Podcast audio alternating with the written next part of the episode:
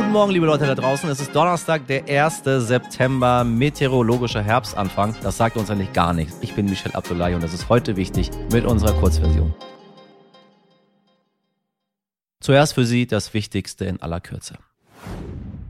Er galt als einer der Väter der deutschen Einheit und als Wegbereiter für das Ende des Kalten Krieges. Michail Gorbatschow nun ist der Friedensnobelpreisträger und frühere sowjetische Staatschef im Alter von 91 Jahren in Moskau gestorben. Bis zu seinem Tod hatte sich Gorbatschow um seine eigene politische Stiftung in Moskau verdient gemacht. Die Organisation setzt sich für demokratische Werte und eine Annäherung Russlands an den Westen ein. Gorbatschow war auch Miteigentümer der kremlkritischen Zeitung Novaya Gazeta, die immer wieder Missstände in Russland aufdeckt. Gorbatschow hatte in den vergangenen Jahren Kremlchef Wladimir Putin mehrfach aufgefordert, die Freiheit der Medien und Wahlen nicht weiter einzuschränken. Wir bleiben noch in Russland, denn die EU hat nun beschlossen, die erleichterte Visa-Ausgabe für russische StaatsbürgerInnen abzuschaffen. Damit wird es schwieriger und teurer, an ein EU-Visum zu kommen. Einen Einreisestopp wird es für RussInnen aber nicht geben. Und nach den Recherchen des Stern und von Business Insider gibt es nun erste personelle Konsequenzen beim NDR in Kiel. Norbert Lorenzen, Chefredakteur für Schleswig-Holstein und die Politikchefin Julia Stein sind ab sofort freigestellt. Den beiden wird vorgeworfen, dass sie eine Art Filter bildeten und dadurch kritische Interviewpassagen abgemildert haben könnten. In einem Fall durfte ein NDR-Journalist ein Interview nicht führen, weil seine Vorgesetzten dies abgelehnt haben. Aktuell werden die Vorwürfe Vorwürfe untersucht und Sie wissen, es gilt natürlich immer die Unschuldsvermutung.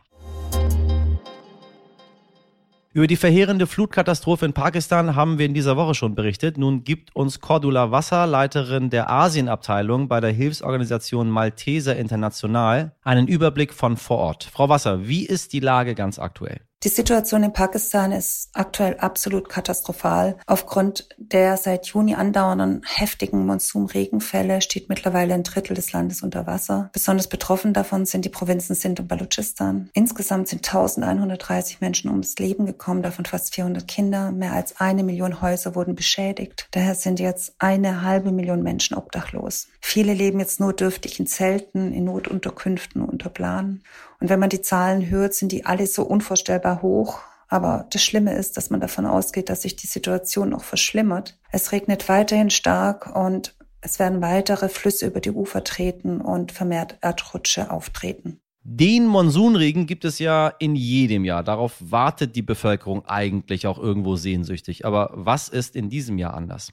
Der Monsunregen ist tatsächlich extrem wichtig für die Menschen in Pakistan, denn Landwirtschaft ist in diesem Land, das sehr viel aus trockenen Gegenden und Wüstenflächen besteht, nur aufgrund des Monsuns überhaupt möglich. Im Landesdurchschnitt ist aber dieses Jahr dreimal mehr Regen gefallen, im Sinn sogar sechsmal mehr Regen als in den letzten 30 Jahren. Das hat nun zu diesen verheerenden Überschwemmungen geführt. Alle Experten sind sich einig, dass diese Flutkatastrophe auf den Klimawandel zurückzuführen ist. Pakistan ist eines der Länder, die vom Klimawandel besonders bedroht sind. Fluten, aber auch Dürren haben in den vergangenen Jahren extrem zugenommen. Malteser International ist ja schon seit zehn Jahren in Pakistan. Sie machen dort Katastrophenvorsorge, eben für den Fall, der jetzt eingetreten ist. Frau Wasser, wie geht's den Menschen jetzt? Die Menschen, mit denen jetzt unsere Mitarbeiter vor Ort sprechen, sind völlig verzweifelt. Viele haben alles verloren, was sie besessen haben. Sie haben Angst vor dem Ausbruch von Seuchen wie Cholera. Und sie befürchten, dass selbst wenn das Wasser in den nächsten Wochen abfließen sollte, sie ja kein Geld haben, um ihre Felder zu bestellen und ihre Familien zu ernähren. Ja, also wirklich Angst vor einer Hungersnot nach der Flutkatastrophe. Schnelle humanitäre Hilfe ist daher absolut notwendig und wir Malteser, wir unterstützen zusammen mit lokalen Partnerorganisationen 6000 besonders vulnerable Familien. Wir stellen Zelte, Plan und Hygieneartikel, Moskitonetze und Latrinen bereit. Zudem stellen wir die Trinkwasserversorgung sicher, äh, indem wir Wasserreinigungstabletten und Wasserkanister austeilen und wir denken daran, Bargeldtransfers an diejenigen zu verteilen, die Trümmerbeseitigung beim Wiederaufbau helfen. Da viele Gesundheitseinrichtungen auch zerstört sind, äh, organisieren wir auch mobile Kliniken und äh, Gesundheitsaufklärungskampagnen. Und wir hoffen, dass wir durch weitere Spenden unsere Hilfe auf weitere Familien, weitere Dörfer und gegebenenfalls sogar auf weitere Provinzen ausdehnen können. Denn der Bedarf ist riesig und die Not ist unermesslich. Vielen Dank an Cordula Wasser.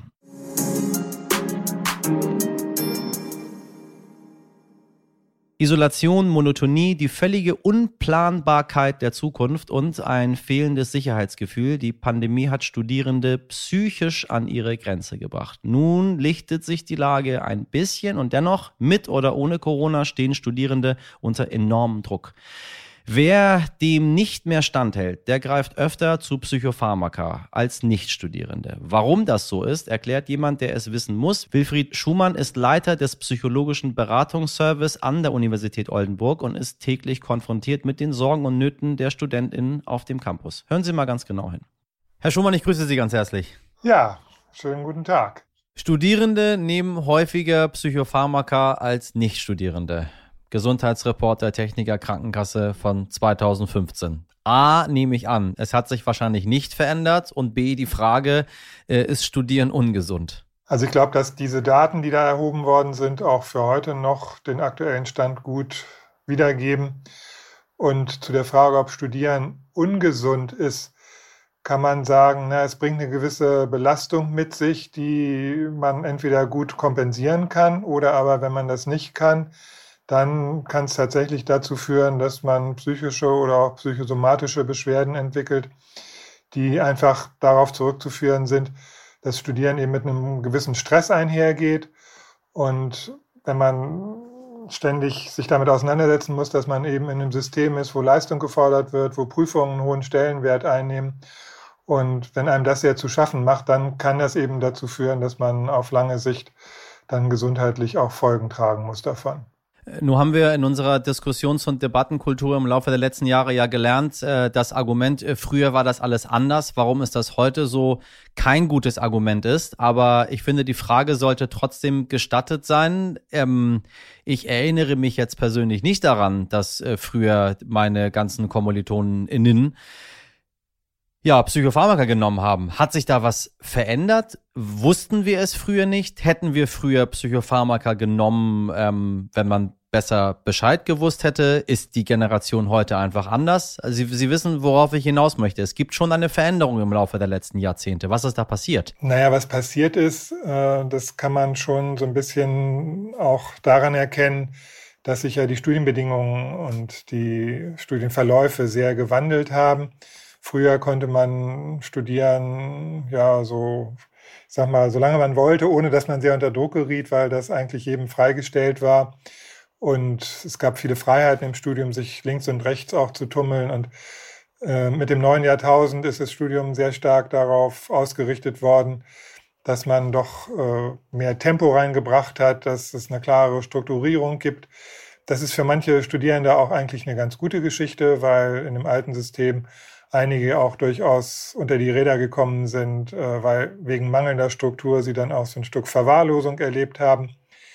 Aber was man ganz deutlich sagen muss, so der Zeitgeist, was man insgesamt in der Gesellschaft auch mit dem neuen Jahrtausend gemerkt hat, dass es mehr Verdichtung gibt in den Arbeitsprozessen, dass es einfach höhere Leistungserwartungen gibt und eben auch ein stärkeres Tempo.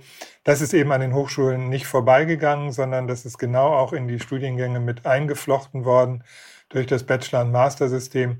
Das heißt, wer heute studiert, ist sehr stark darauf orientiert, Punkte zu sammeln. Viele Studierende haben für sich ganz klar vor Augen, ich muss unbedingt in der Regelstudienzeit fertig werden. Ich kann mir nicht leisten, irgendwie ins Hintertreffen zu geraten, weil dann wird das für alle Arbeitgeber, die ich mal später dann mit meinen Bewerbungen flute, wird das ein Signal sein, dass jemand äh, im Studium schon nicht richtig funktioniert hat, wenn er länger gebraucht hat als eigentlich vorgesehen. Also diese Dinge, die haben sich einfach sehr in die Köpfe der Studierenden eingeschrieben. Das ist also gesellschaftlicher Zeitgeist und die Art und Weise, wie Studium auch strukturiert ist, dass man von Prüfung zu Prüfung sich hangelt und dass das, was man idealerweise mit Studium verbindet, auch mal Zeit zu haben für Dinge, die jetzt nicht gleich zielgerichtet oder zweckgerichtet sind, dass man eben forscht und, und seinen Geist auch mal ja in ganz verschiedene Richtungen bewegen kann. Also das ist sehr reduziert worden und es geht sehr darum, halt Leistung immer wieder nachzuweisen und zu bringen.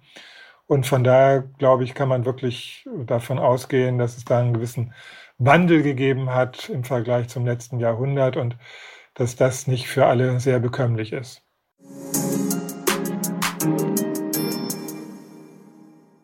Das war's mit heute wichtig in der Kurzversion. Mehr zu den Gründen, warum Studierende psychisch immer mehr unter Druck geraten und wie die Pandemie für sie zur Belastungsprobe wurde, hören Sie in unserer langen Version. Wenn Sie uns Ihre Meinung zu heute wichtig sagen möchten, schreiben Sie gerne an heute wichtig at stern.de. Wir freuen uns drauf.